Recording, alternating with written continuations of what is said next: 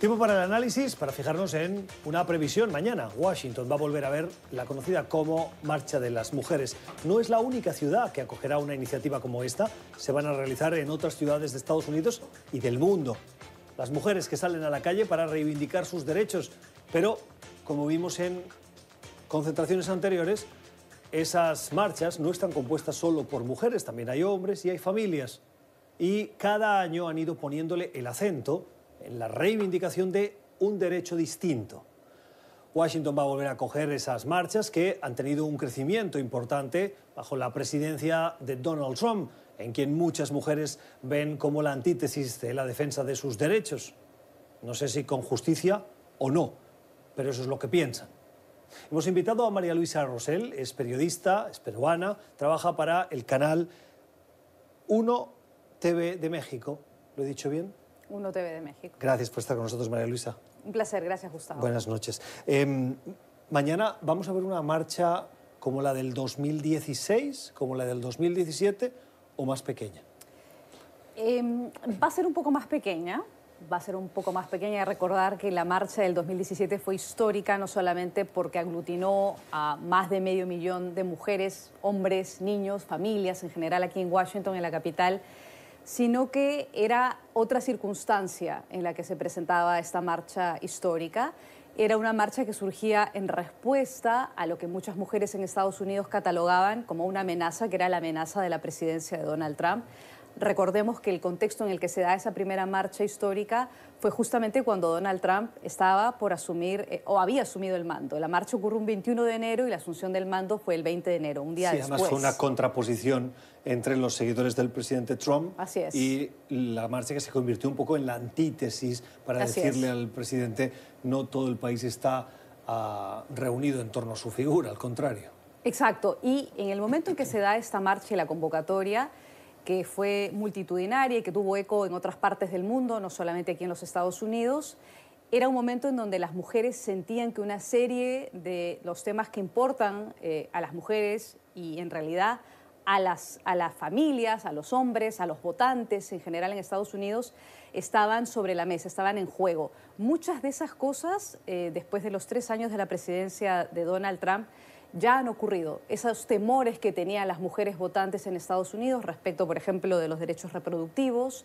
respecto, por ejemplo, de los temas de inmigración, que son dos temas importantes, y respecto del tema también de la crisis climática. ¿Esos son los tres temas de, estas, de la edición de este año? Esos son los tres temas de esta edición, fueron los temas también de la primera marcha y eh, esos tres temas son los principales. Se han, han decidido las organizadoras de eh, la marcha eh, de las mujeres en Estados Unidos reducir el número de temas. Antes había una decena de temas y han, han decidido reducir estos, este- esta agenda a que sean solamente tres temas porque la idea es motivar a que las mujeres eh, de todas las tendencias electorales, ideológicas y de todas las composiciones demográficas salgan a votar en las elecciones del 2000, eh, del, de eh, enero del, del 2020, de este año. Estamos ya en otra etapa. Muchas mujeres consideran que el movimiento fue oportuno porque tuvo una vinculación directa y una consecuencia directa, por ejemplo, en las elecciones de medio término del año del 2018 cuando llegan una serie de mujeres por primera vez al Capitolio y crece el número de mujeres eh, que representan diferentes tendencias políticas, no solamente demócratas, sino también republicanas.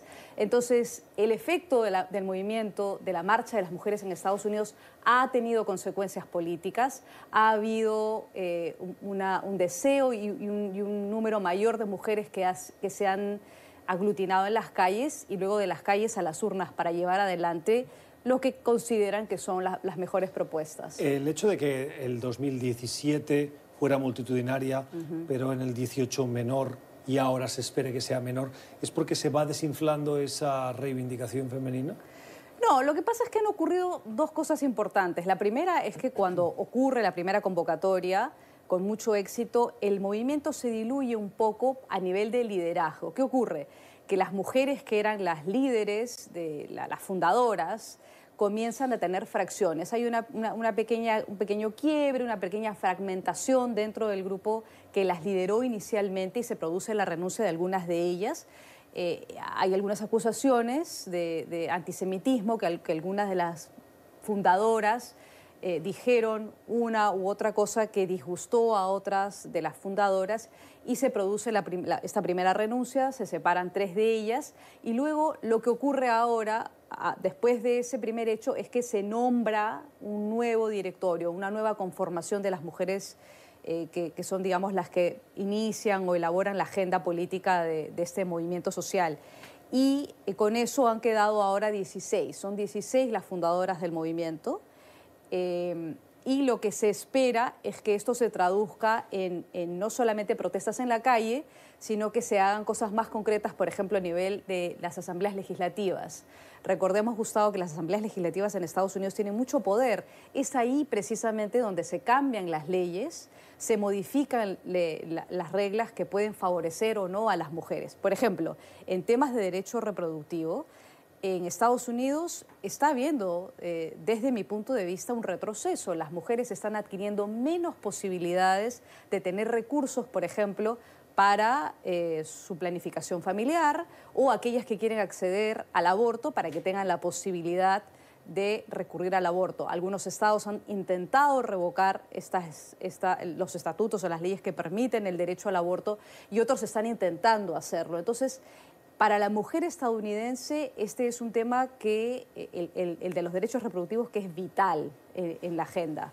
Así que eh, entiendo que esa es una de las motivaciones mayores del grupo que la, lo organiza, pero hay otros temas, cambio climático, crisis climática, para llamarlo eh, apropiadamente, y inmigración también. ¿Es una marcha anti-Trump o hay presencia de personas que se sienten con afinidad republicana?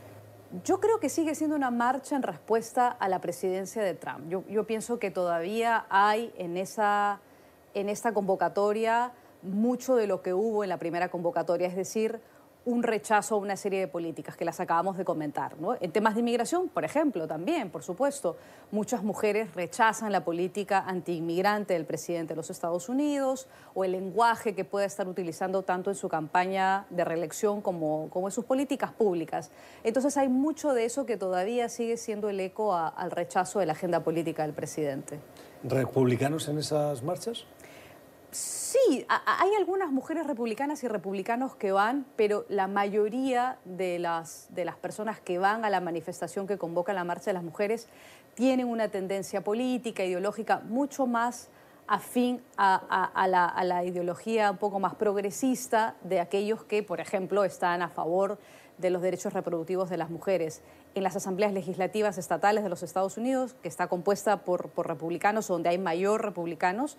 Hay como una treintena de asambleas legislativas de las 50 en Estados Unidos que, están en manos de republicanos y esas asambleas legislativas tienen una agenda muy en contra de los derechos reproductivos de las mujeres. Entonces, yo diría que la tendencia es un poco más hacia aquellas eh, a, aquellas políticas públicas que favorecen los derechos de las mujeres y no las que más bien les ponen zancadillas o obstáculos. Estados Unidos tiene un sistema electoral que es muy complejo.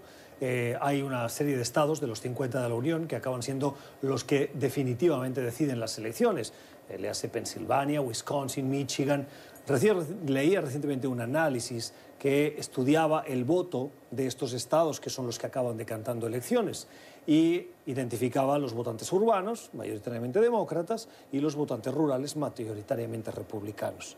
Pero en áreas semiurbanas, de conurbaciones eh, próximas a las ciudades, pero que no son eh, ciudades per se, eh, identificaban a la mujer de edad madura como las que podían acabar decidiendo las elecciones en esos estados. Estas marchas que se van a celebrar, ¿cuánto influyen en el perfil de esas mujeres que pueden votar una cosa u otra y que pueden acabar decidiendo las elecciones del próximo noviembre?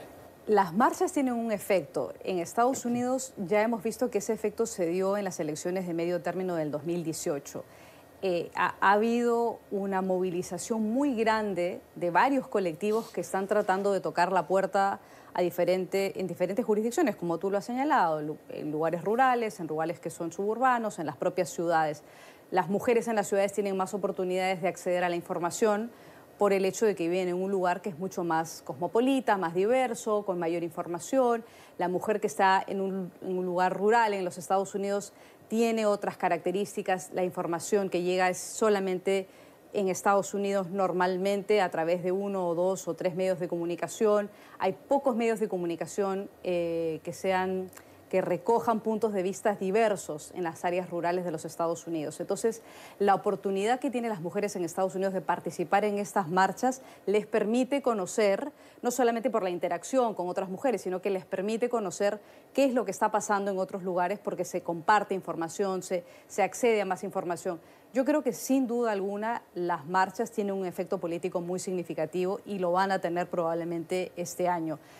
¿Cuál va a ser la tendencia? Eso lo vamos a ver cuando, cuando comiencen a darse las primarias, que, van a comenzar ya en Iowa en unas pocas semanas, y luego lo veremos luego con, con, la, quien quede nominado o nominada por el lado demócrata, pero sin duda tiene un efecto y una repercusión eh, en el, en el voto de las mujeres. Y más allá de las fronteras de Estados Unidos, es decir, en América Latina, ¿hay ecos, reverberaciones de esas marchas que eh, toman también a las mujeres eh, las empoderan, salen a la calle a reivindicar sus derechos?